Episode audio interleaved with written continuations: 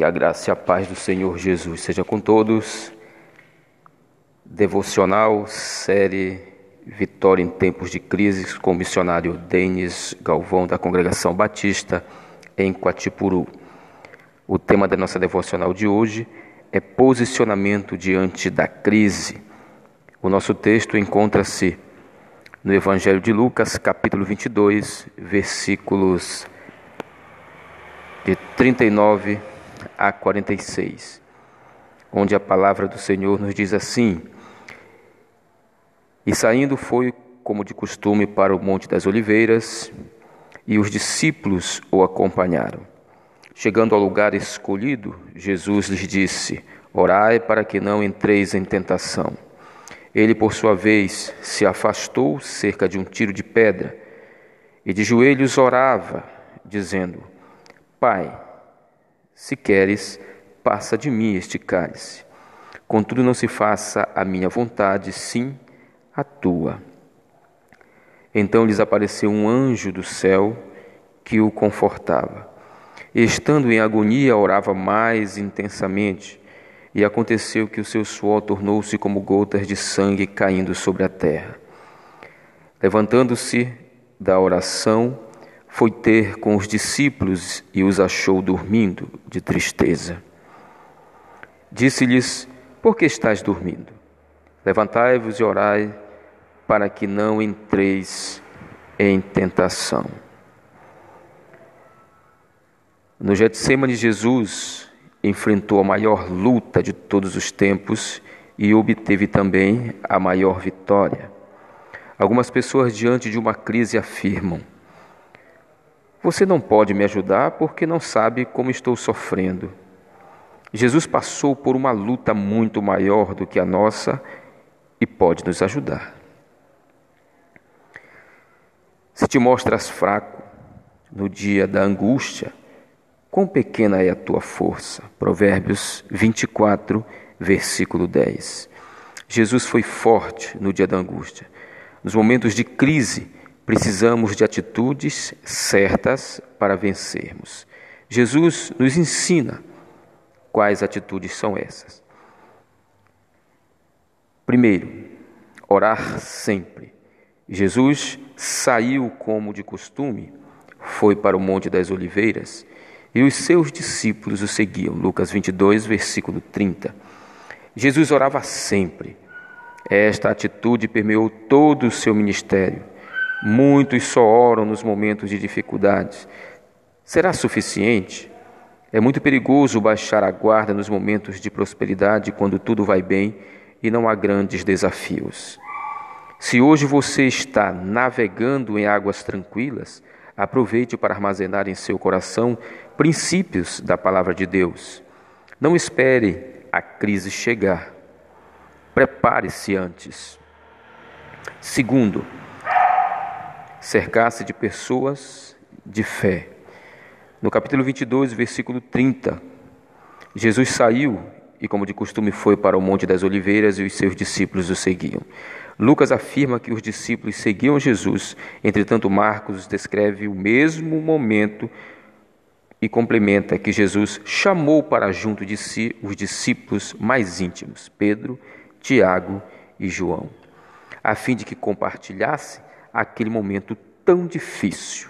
Marcos, capítulo 14, versículo 33. Jesus, mesmo sendo divino, perfeito, não abriu mão de ter pessoas ao seu lado em momentos de luta. Será que nós devemos nos isolar? A verdade é que não podemos enfrentar as crises sozinhos. Os discípulos não eram perfeitos, de fato, eles não deram o apoio que Jesus esperava. Mesmo assim, o Senhor não abriu mão da companhia deles. A palavra de Deus diz em Provérbios 13, 20: Anda com os sábios e serás sábio, mas o companheiro dos tolos sofre aflição. Um dos propósitos de Cristo de ter estabelecido a igreja é a comunhão entre os crentes, um abençoando o outro.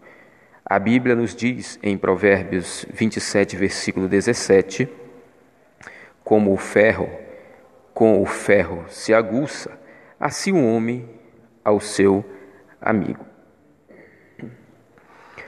Muitas vezes as pessoas não estabelecem relacionamentos porque cedem ao espírito de engano, que diz: já que você está sofrendo, fique, fique sozinho em seu canto. Ninguém liga para você mesmo. Se Satanás conseguir afastá-lo da comunhão com os irmãos em Cristo, se ele conseguir convencê-lo de que a igreja não é um bom lugar, a chance de você se desviar da fé se multiplica. Terceiro, submeta-se à vontade de Deus. Evangelho de Lucas, capítulo 22, versículos 41 ao 42. Apartou-se dele cerca de um tiro de pedra e, pondo-se-lhe de joelhos, orava, dizendo: Pai, se queres, passa de mim este cálice, todavia não faça-se a minha vontade, mas a tua. Sabemos que a vontade de Deus era que Jesus morresse na cruz por nossos pecados. Tanto é assim que Jesus deixou o jardim do Getsemane com essa convicção no coração. Agora, nesse caso, a vontade de Deus era fácil de aceitar? É claro que não. Mas essa vontade foi boa, perfeita e agradável? Lógico que sim. A Bíblia diz que Jesus viu o trabalho de sua alma e ficou triste, é, satisfeito. No livro de Isaías, capítulo 53, versículo 11. Somente quando entendermos que a vontade do Senhor é boa, perfeita e agradável, oraremos: Senhor, seja feita a Sua vontade na minha vida. Servimos a um Deus de caráter e amor, portanto, ele é digno de confiança. Ele nos ama. Não há motivo para não esperarmos Sua bondade. Jesus sempre será o maior exemplo de submissão à vontade de Deus, pois no momento em que sentiu a pior de todas as tristezas, a ponto de ele suar gotas de sangue, Jesus teve força para declarar com todas as letras: Pai, seja feita a sua vontade. Número 4. Orar mais intensamente. No capítulo 22, versículo 44 do Evangelho de Lucas, em agonia orava mais intensamente. O seu suor tornou-se em grandes gotas de sangue que corriam até o chão. Além de orar sempre, devemos orar mais intensamente nos momentos mais adversos. Ninguém duvida que a oração dele era eficaz e constante, mas ainda assim, a Bíblia nos ensina que no Getsemane Jesus orou mais intensamente. Quando os problemas surgirem, não murmure, não questione a graça de Deus. Em vez disso, intensifique a sua oração. Nos momentos de crise, é comum a pessoa perder o desejo de orar, quando na verdade deveria orar mais intensamente. O autor do livro de Hebreus, no capítulo 12, versículo 4, nos lembra que ainda não resististes até o sangue, combatendo contra o pecado. Talvez ele estivesse se referindo à intensidade com que Jesus orou, a ponto de suar gotas de sangue. Número 5. Não fugir do problema. Levantando-se da oração, foi ter com os discípulos e os achou dormindo, exausto de tristeza. E disse-lhes: Por que estáis dormindo?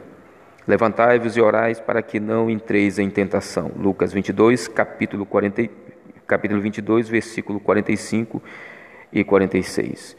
Os discípulos dormiram de tristeza. Lucas é o único que nos conta este detalhe. Você já dormiu de tristeza?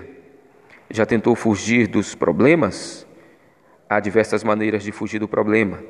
Uns correm para a cama, outros para a geladeira, uns assistem a programas de TV o dia inteiro, outros mergulham em algum tipo de trabalho.